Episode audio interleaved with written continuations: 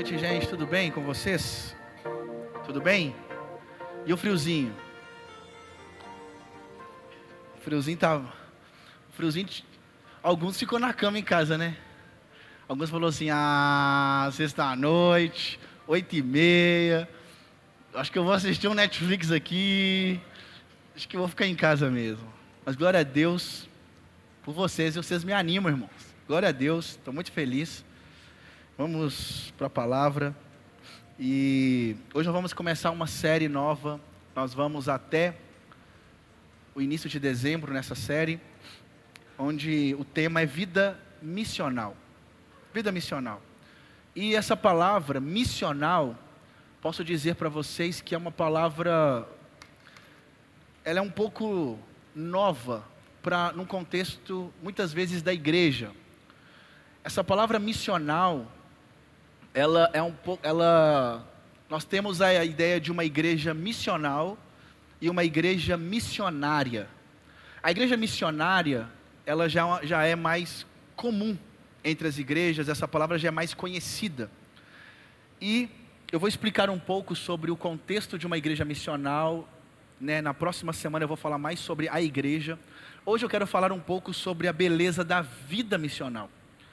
Nós tivemos aqui próximos, nas últimas sextas-feiras, começamos uma série chamada Tu Porém, e o intuito dessa série era trabalhar a ideia da leitura das Escrituras, né? despertar, encorajar eu e você a mergulharmos mais na palavra de Deus.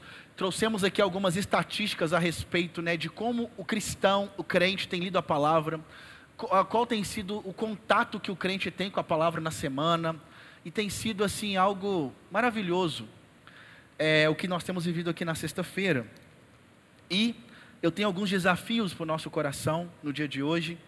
E eu queria. Estou só esperando aqui o, o slide, acho que vai dar certo, em nome de Jesus.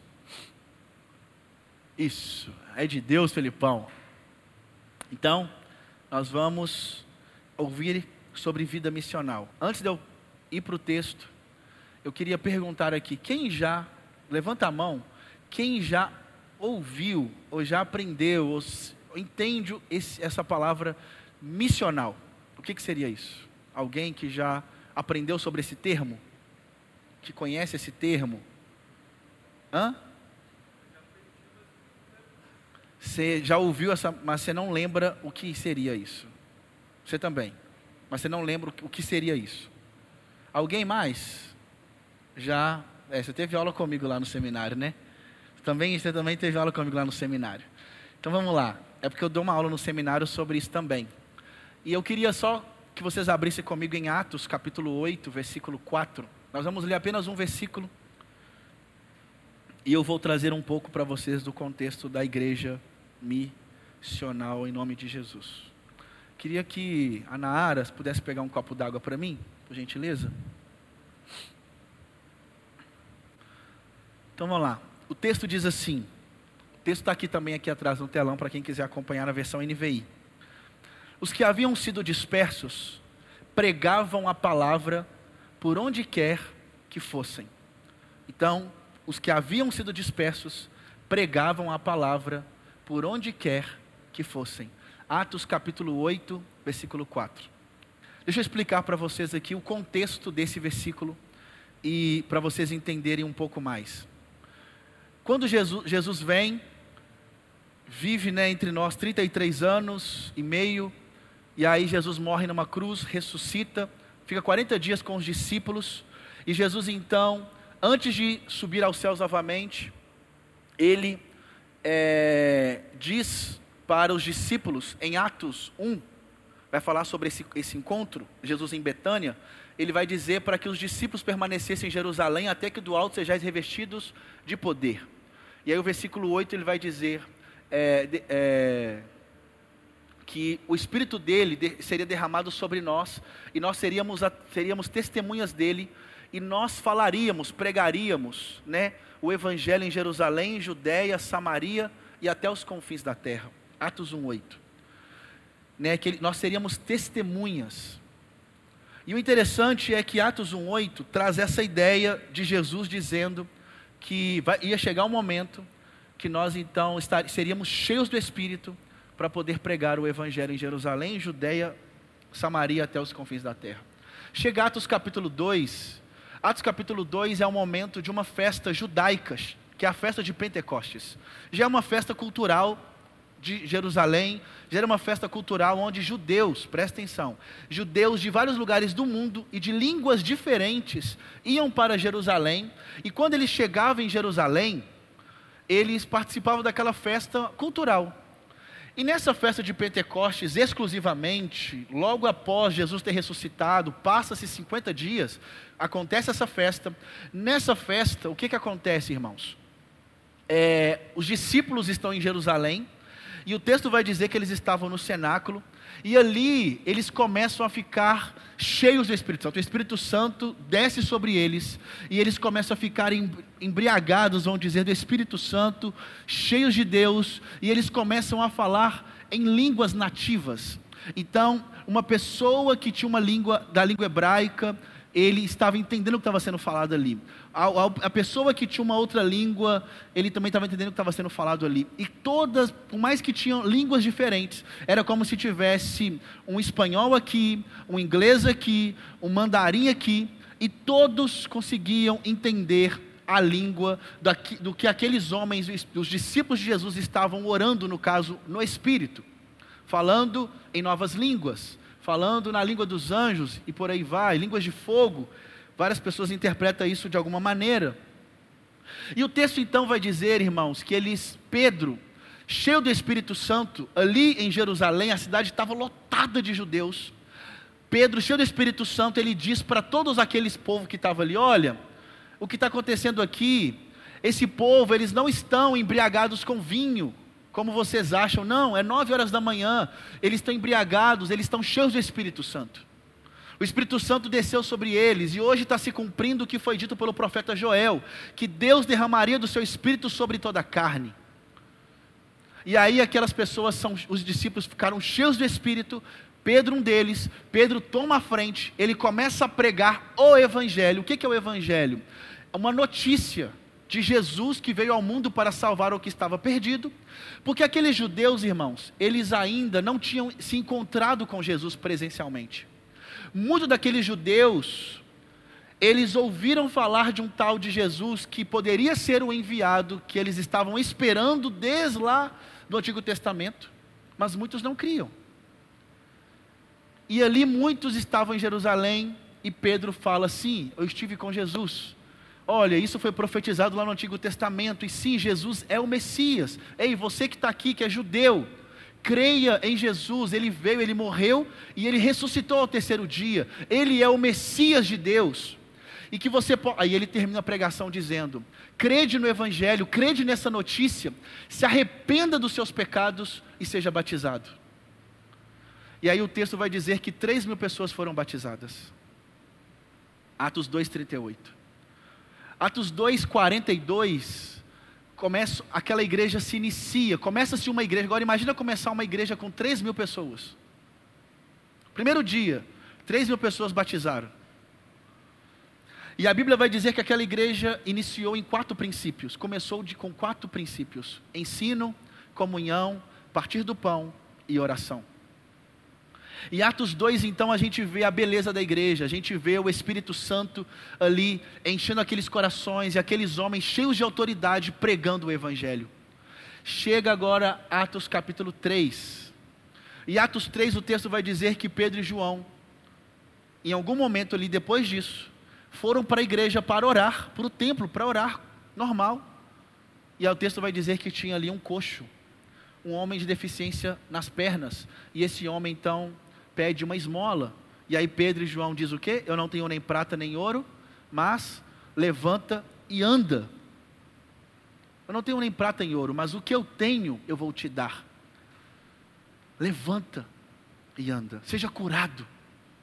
E no poder de Jesus, no nome de Jesus, aquele homem saltou e aquele homem começou a correr naquela igreja.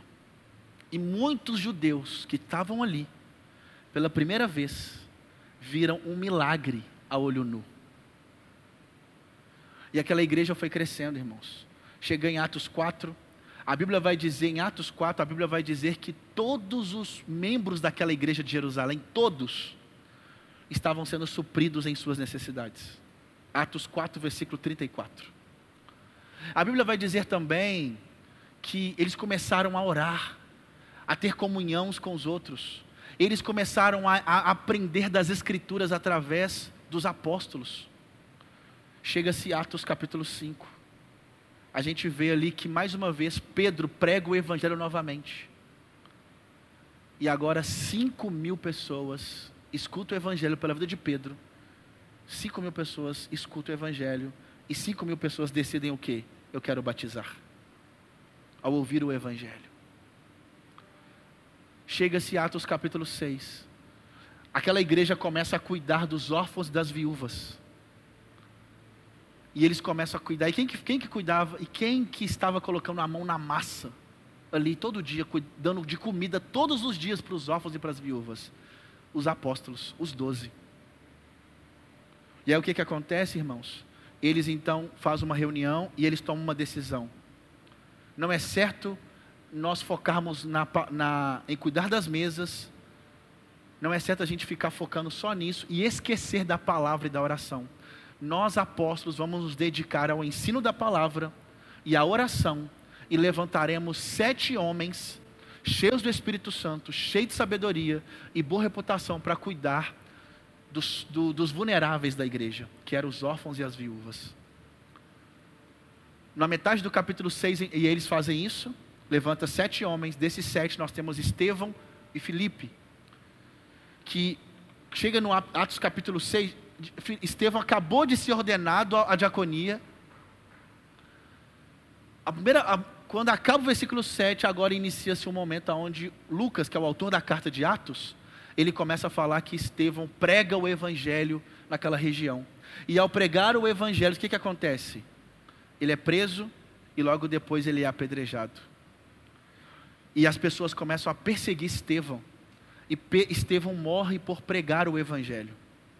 Chega-se, capítulo 7, o apedrejamento é no capítulo 7, e depois, de, de, depois dessa perseguição, eles não perseguem, não começam, não perseguem agora só Estevão, eles passam a perseguir todos os cristãos, todos os que seguiam Jesus, todos os que se diziam eu pertenço a Jesus.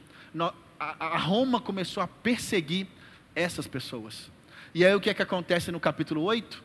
No capítulo 8, versículo 1, de Atos 8 vai dizer: os que foram dispersos por conta da morte de Estevão, aqueles que né, houve uma perseguição em Estevão, e, e, e, esse povo, irmãos, todo mundo dessa igreja de Jerusalém, agora presta atenção, quantas mil pessoas se converteram na primeira pregação de Pedro?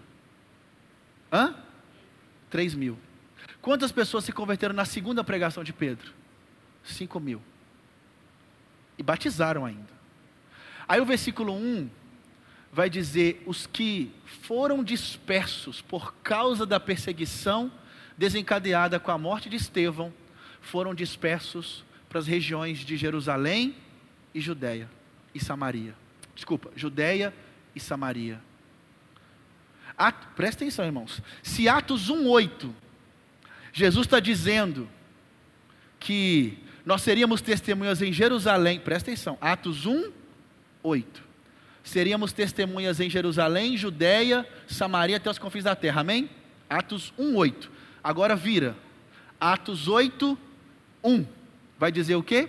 Os que foram dispersos com a morte de Estevão, passaram, eles foram dispersos pelas regiões de Judéia e Samaria. Está se cumprindo o quê? A promessa de Jesus. Aí o versículo 4 vai dizer o que, que essas pessoas, quando foram dispersas, o que, que as pessoas foram fazer nessas regiões? É esse versículo 4. Ele diz o que? Os que haviam sido dispersos pregavam a palavra por onde quer que fossem. E os que foram dispersos, o versículo 1 vai dizer que todos foram dispersos, exceto quem? Os apóstolos.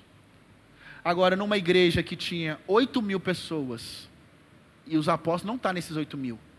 Então vocês concordam comigo que pelo menos, olha o tanto de pessoas que foram dispersas por várias regiões, e a Bíblia vai dizer que o que eles faziam era pregar o Evangelho por onde quer que fossem.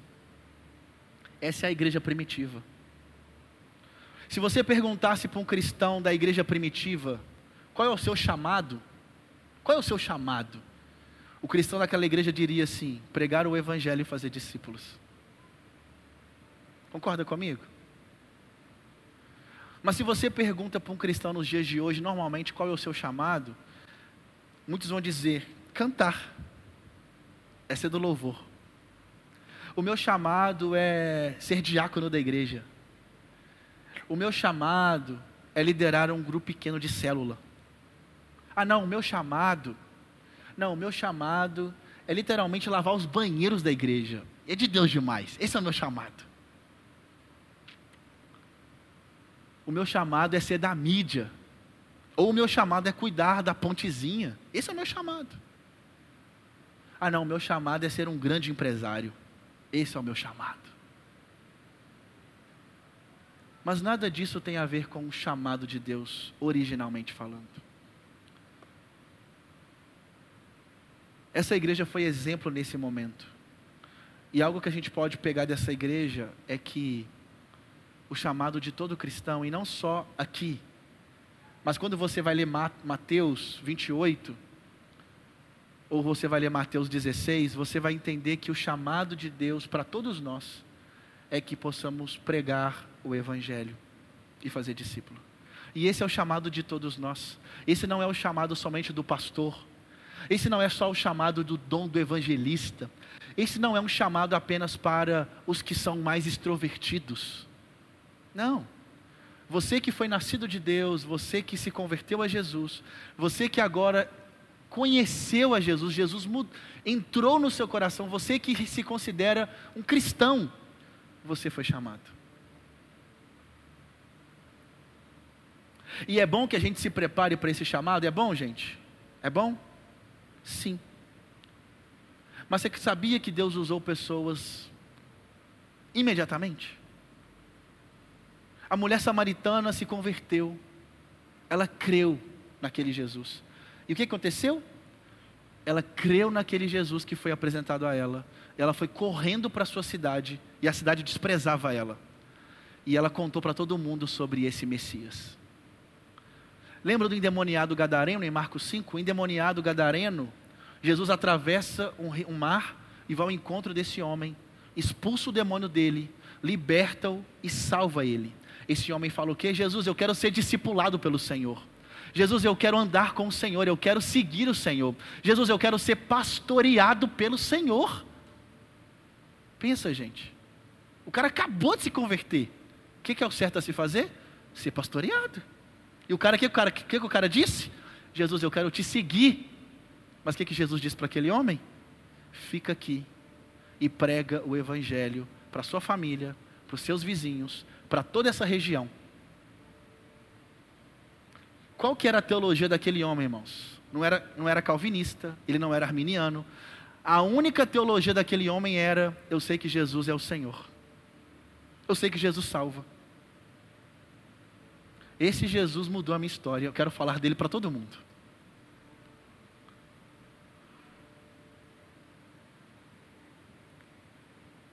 Paulo vai dizer na carta em Atos Todo aquele que invocar o nome do Senhor será salvo. Mas como crerão de quem nada ouviram? E como ouvirão se não há quem pregue? E como pregarão se não forem enviados? Quão formosos são os pés daqueles que anunciam as boas novas, a mensagem de Jesus. E Romanos 10, 17 vai dizer: porque a fé vem pelo ouvir e ouvir a palavra de Deus. Então, o que, que seria missional, irmãos? Aí eu, o próximo aí vai dizer para nós um pouco do que é ser, o que, que é ter uma, uma vida missional. Então, ser missional significa que mais do que levar as pessoas à igreja para ouvirem de Cristo, Cristo é levado até as pessoas por meio da presença da igreja no mundo e na vida em sociedade. Agora deixa eu explicar para vocês. O cristão, o cristão missional é aquele cristão que ouviu o Evangelho, entendeu o Evangelho, é aquela pessoa que entendeu a, a bela, a grande notícia que mudou a vida dele. Nó, essa mensagem mudou meu coração, mudou a minha vida. Hoje, quem governa o meu coração é Jesus Cristo. E essa pessoa, então, ao ser edificado pela mensagem do Evangelho, essa pessoa que se converteu ao ouvir a mensagem do Evangelho, irmãos, essa pessoa agora, ela foi tão contagiada com essa notícia, que essa pessoa entendeu o seguinte: o meu chamado, o meu chamado é ser também anunciador dessa mensagem. Mas, onde está a diferença de missional para missionária? A ideia missionária, irmãos, é a ideia de uma igreja que na visão dela é uma, é uma visão que em uma outra, uma das, das cestas eu vou explicar melhor sobre isso. A igreja missionária tem a ideia, né, esse termo, de uma igreja onde alguns foram chamados. Só alguns. Alguns que têm o dom. Alguns que, né, não, Tiago, eu gosto de evangelizar. Aí aquela igreja missionária, o que, que ela faz? Ela pega três pessoas, cinco pessoas que entende-se que ela gosta disso, que ela tem um chamado para isso. E aquela igreja então cria-se um ministério, um departamento. E isso não é errado, irmãos. Está dando para entender? Isso não é errado. Nada disso. E isso 99% das igrejas brasileiras trabalham nessa perspectiva. Isso não é errado. E aí essa igreja começa a treinar algumas pessoas. Essa igreja começa no ministério de evangelismo, o departamento de evangelismo da igreja, eles ficam responsáveis por essa área. É eles que têm a missão de sair, pregar o evangelho, fazer eventos, ir para a rua, ir para o sábado, entregar panfleto, pregar o evangelho. Eles têm mais essa graça. Não eu. Eu sou de outro, eu sou de outra área da igreja. O meu chamado é outro. E a igreja missionária, ela tem a visão de colocar-se a responsabilidade da pregação do evangelho apenas para uma parte da igreja, e normalmente 5 a 10% da igreja. E quem é do louvor, quem é da diaconia, quem é do serviço, quem é da mídia, quem é de, da comunicação, quem é de todas as outras áreas, terceiriza-se a missão da pregação do evangelho para quem? para o grupo de missões. Eles são missionários, eu não.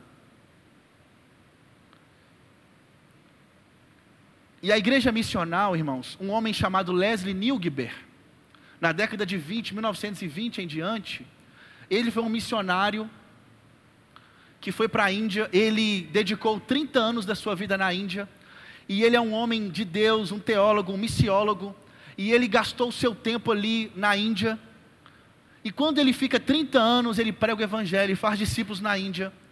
E ele volta. Quando ele volta, e ele era de Londres. E quando ele volta para a Inglaterra, o que, que ele encontrou na Inglaterra? Ele começou a dar aula nos seminários. E o que, que ele encontra ali, irmãos? Ele encontra um povo pagão.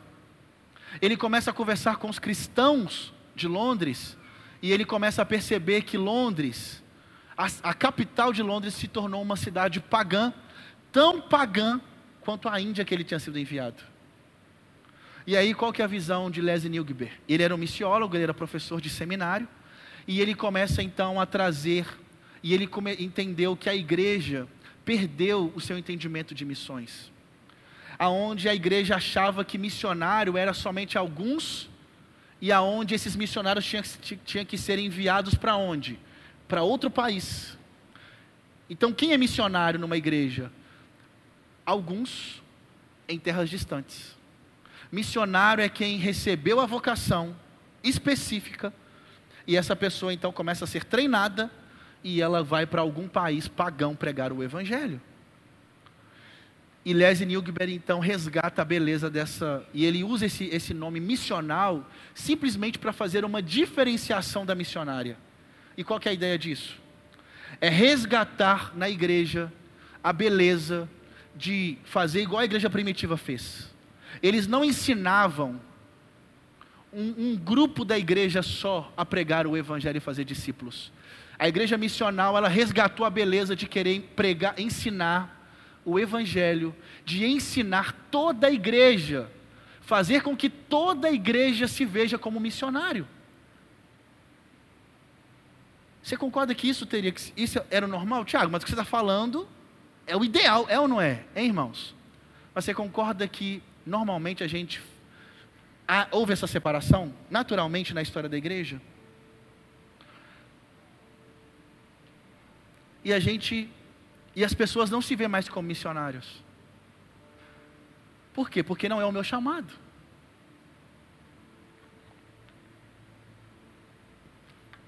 E ter uma vida missional, e alguém com uma vida missional, é alguém que entende o seu papel de missionário. Em que lugar, irmãos? Em qualquer lugar. Então, alguém que tem uma vida missional, é, entende que aonde ele está inserido, ele vai buscar contextualizar com a sua região, ele vai buscar ouvir as pessoas daquela área, ele vai buscar entender a cultura daquela área, ele vai buscar entender qual é o contexto daquele povo. Aí eu vou dar um exemplo aqui prático. Eu nunca morei dentro de uma favela, nunca morei. Mas eu sempre fui apaixonado pelas pessoas da favela mexe comigo. Jamais, eu amo muito sentar com eles. E quando eu falo no sentido eles, não é no sentido diferente, por, por inferior, nada disso. É no sentido porque as pessoas da favela têm uma cultura muito maravilhosa de relacionamento. Aonde você pode chegar na casa de alguém em qualquer horário. E qualquer horário que você chega lá, você tem a porta aberta. E a pessoa te oferece o que ela tiver. Normalmente as pessoas da favela, e eu falo das pessoas boas da favela, elas são receptivas, e eu amo isso. Porque para mim, na casa de outras pessoas, eu preciso ligar. Será que tem. Sabe? E eu gosto muito de tocar, de ouvir. E as histórias de resiliência de muitos moradores, de gente que tinha tudo para dar errado. Por quê? Porque olhando pelo ângulo de sociedade, Pessoas da periferia são injustiçados em muitas coisas. As coisas sempre chegam lá por último. Vou te dar um exemplo da Vila Paquetá, onde a gente está inserido hoje, e não só lá, mas na Pedreira também. Muitos adolescentes não sabem ler. Nós temos aqui né, a Priscila, que é professora na Pedreira Prado Lopes, no Lar Dorcas. Muitas crianças não sabem, e esse período de pandemia, gente, Muita gente da favela não tinha computador, internet em casa. Então, como estudou? Ficaram dois anos sem aprender nada. Agora, imagina morar numa casa de dois cômodos, três cômodos, sete pessoas moram naquela casa. Como concentrar-se numa aula?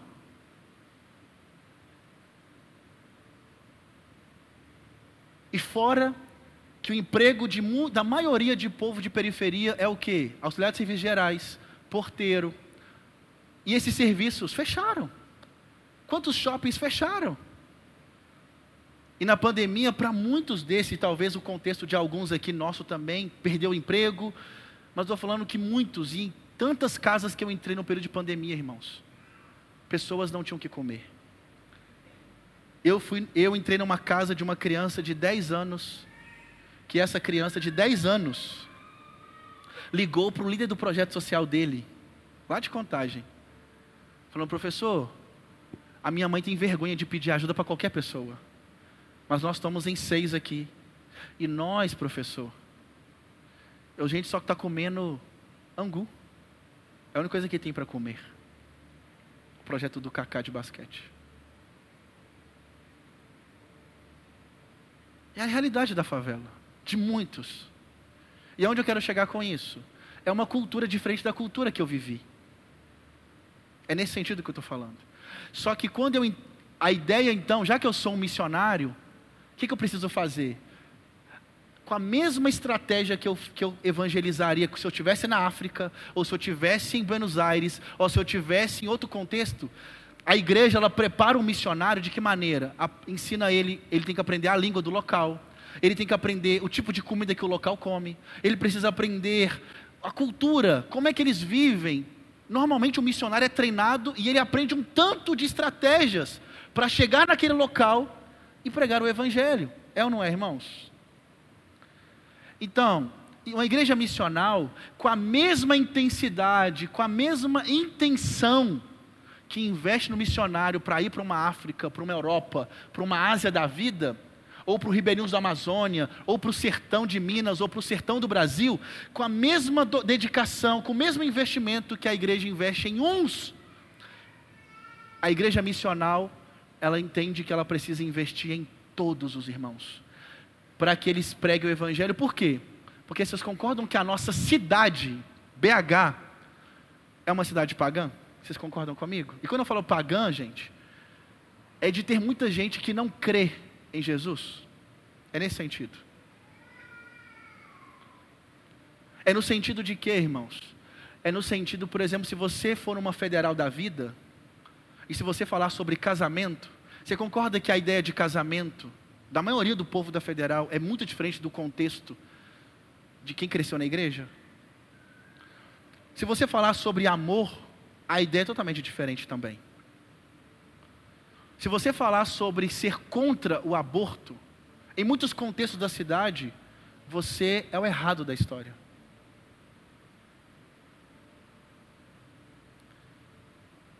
E, irmãos, e aqui, presta atenção, eu estou trazendo essas pautas, em nome de Jesus, não envolve política agora não, pelo amor de Deus.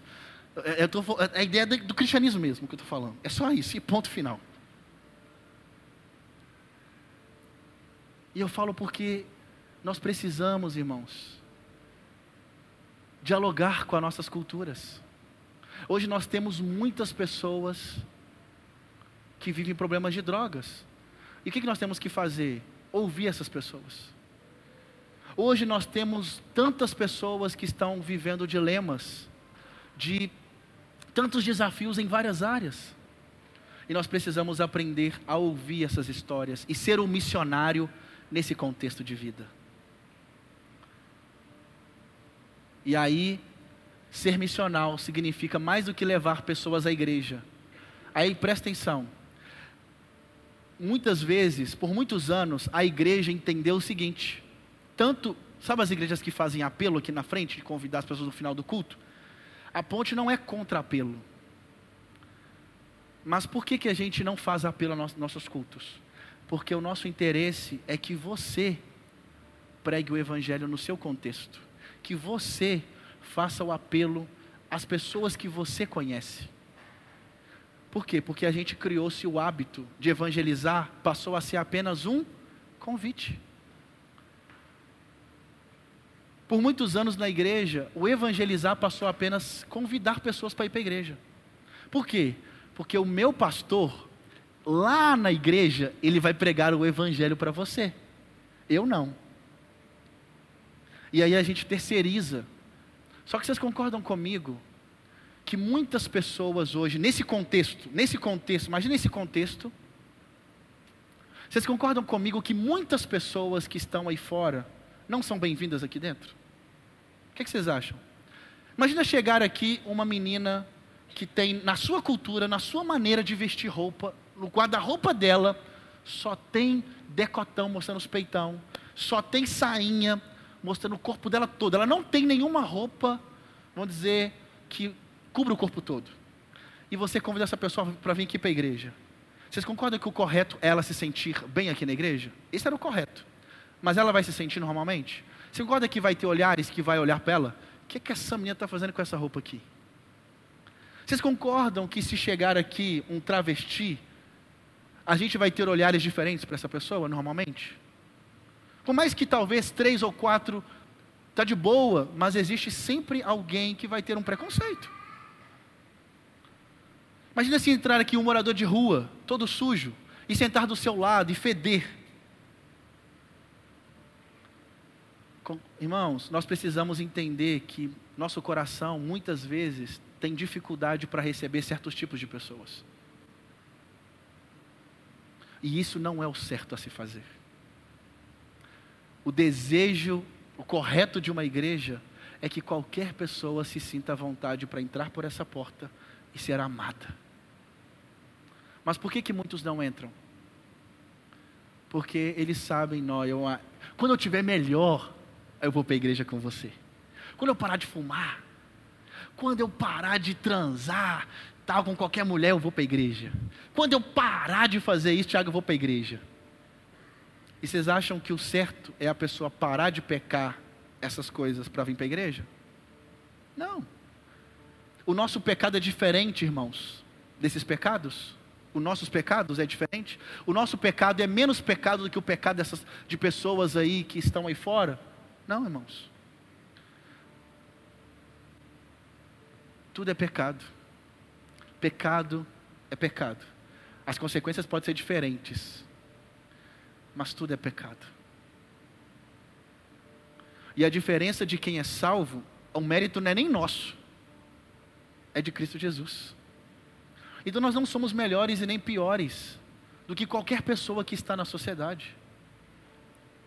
Mas a ideia de Leslie Nilgber, ao resgatar a beleza de fazer com que todos sejam missionários, é fazer com que, em vez da gente querer trazer as pessoas para a igreja de cara, a gente ganhe essas pessoas no nosso contexto lá fora que a gente ame essas pessoas lá fora, que a gente abraça as pessoas, que a gente pregue para elas onde elas estiverem.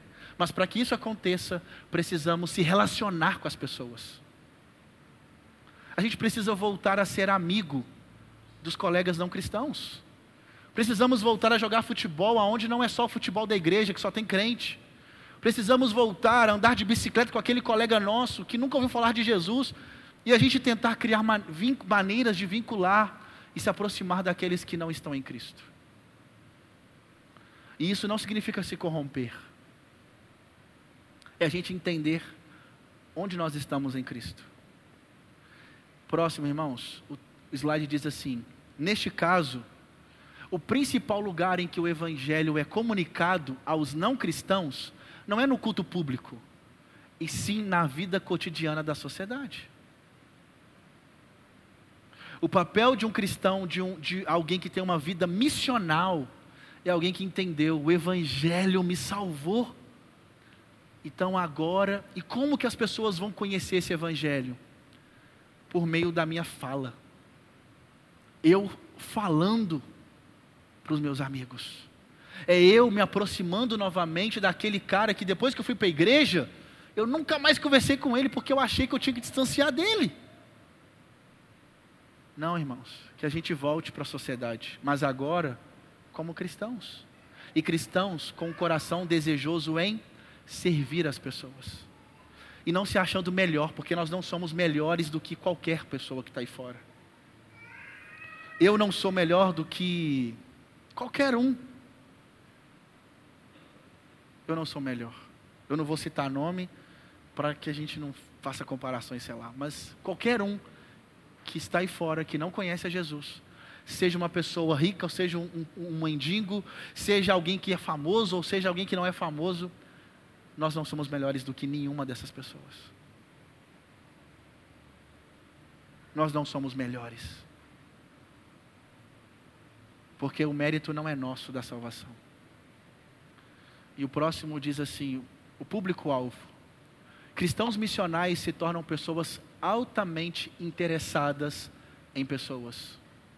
Eles oportunizam encontros, relacionamentos, convidam pessoas para suas casas, se relacionam com o barbeiro, com o tatuador, com a manicure, com o taxista, com a professora, com a médica, com o açougueiro, com a, com caixa do banco ou do supermercado e a colega de trabalho. O cristão missional é aquele que, em vez dele se fechar numa bolha só de crente e ter só amigo crente, o cristão missional, ele busca se aproximar de pessoas, amigos dele, primo dele, do vizinho dele. Ele fala: Não, aquele amigo meu ainda não conhece Jesus. Deixa eu ligar para ele aqui, vamos marcar tomar um café. Às vezes você tem um amigo que ele gosta de Senhor dos Anéis. Eu amo Senhor dos Anéis. E aí você vai, vai vamos assistir o Senhor dos Anéis de novo, junto. Às vezes você tem um, um, um, amigo seu que gosta de jogar videogame. Ou a mulher aí, talvez você tenha uma amiga sua. Ah, não sei, sei lá. Agora de maquiagem, sei lá, de uma marca. Eu gosto dessa marca aqui, ó. Ah, não. Hã? Passear no shopping. E, vamos passear no shopping, vamos bater um papo, vamos, vamos pro shopping bater papo, vamos. Aí você para na praça de alimentação, pede, como é que chama aquela, como é que chama esse negócio? Não, a tábua. Pede uma tábua de batata frita com filé, filé com fritas.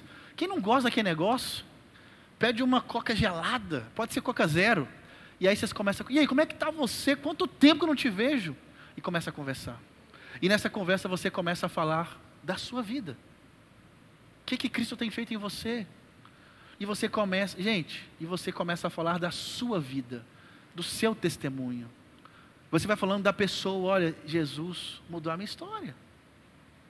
E pregar o evangelho, irmãos, não é uma coisa assim, pregar o evangelho e papapá, e aí. Não. Pregar o evangelho é conversar. Mas que conversa é essa? Falar da notícia de Jesus que veio ao mundo trazer esperança, salvar o que estava perdido.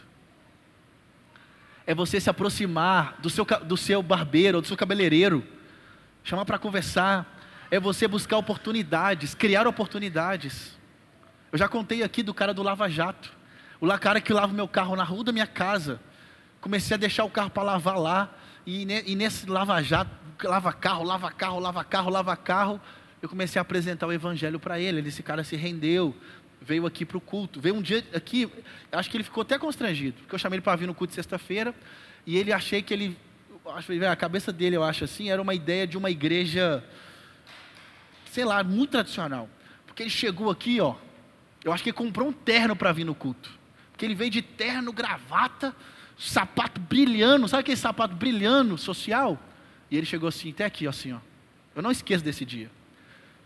E ele, e aí, Tiago, você convidou, vim na igreja e tal. E ele veio, ouviu a palavra. Ele chorou na minha frente querendo Jesus. O, cara que lava meu carro.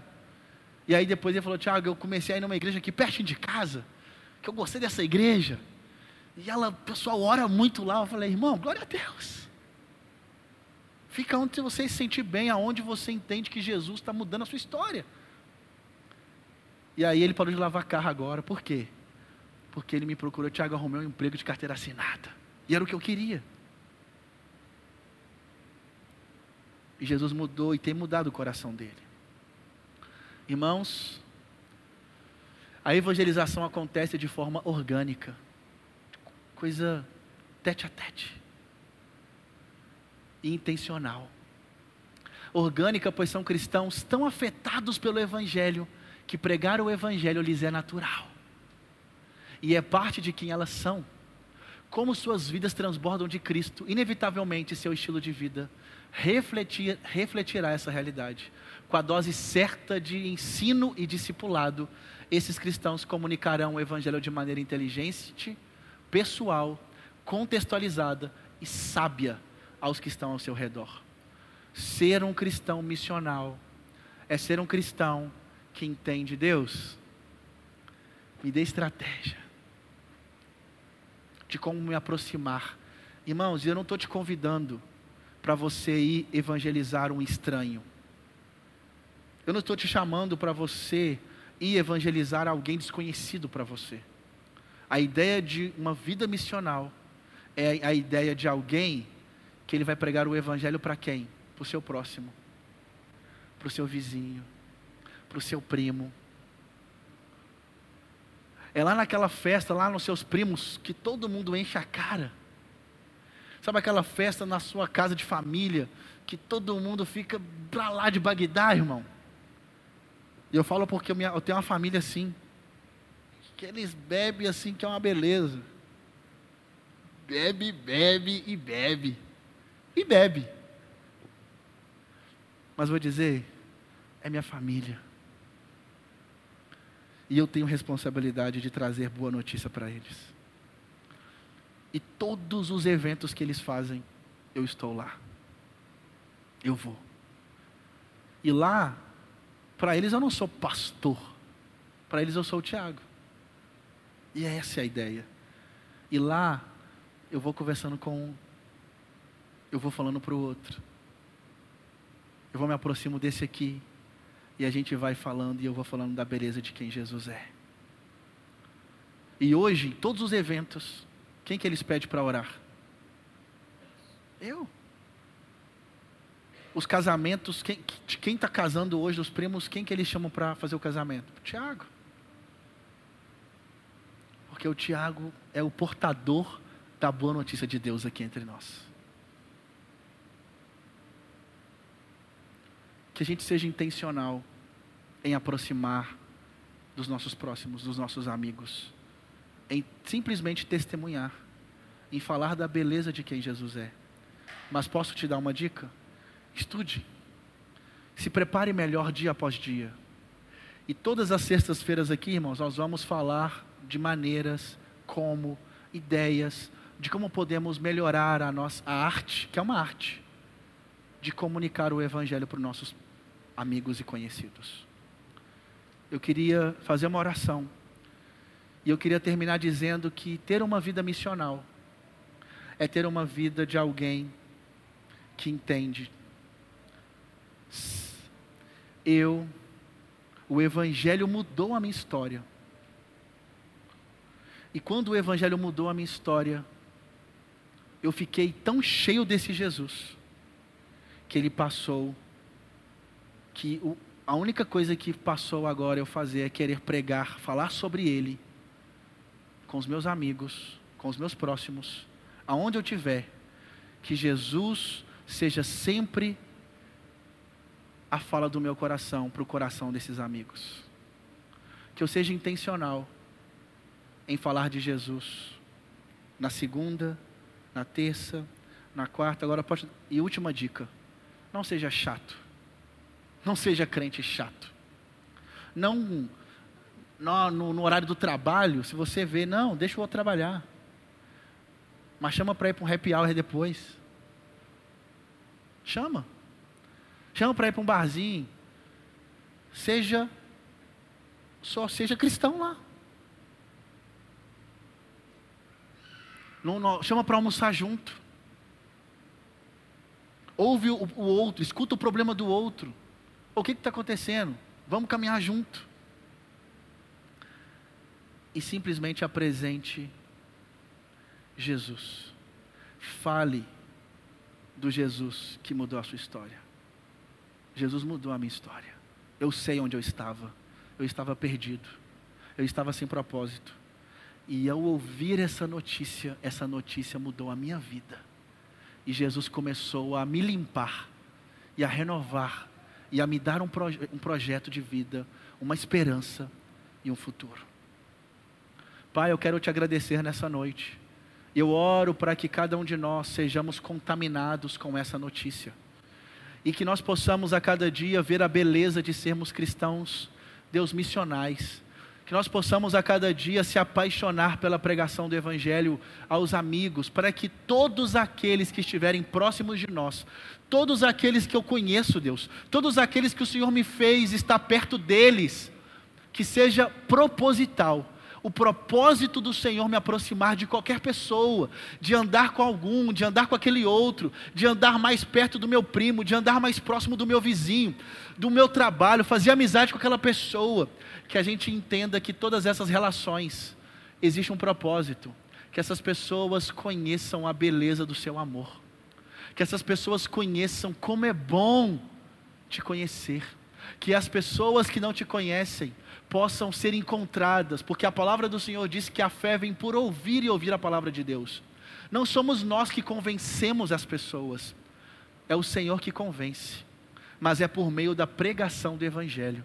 E que ao pregarmos o Evangelho, a fé possa brotar no coração dessa pessoa. Que ao falarmos de Jesus, a fé possa crescer naquele outro coração e que pessoas que estavam desesperançosas, pessoas que estavam cansadas, pessoas que não tinham para onde ir, que perderam o rumo de vida, ao ouvirem sobre Jesus, que elas possam reconhecer e se entregar a Jesus de todo o coração. Te agradecemos, Pai. Em teu nome. Amém.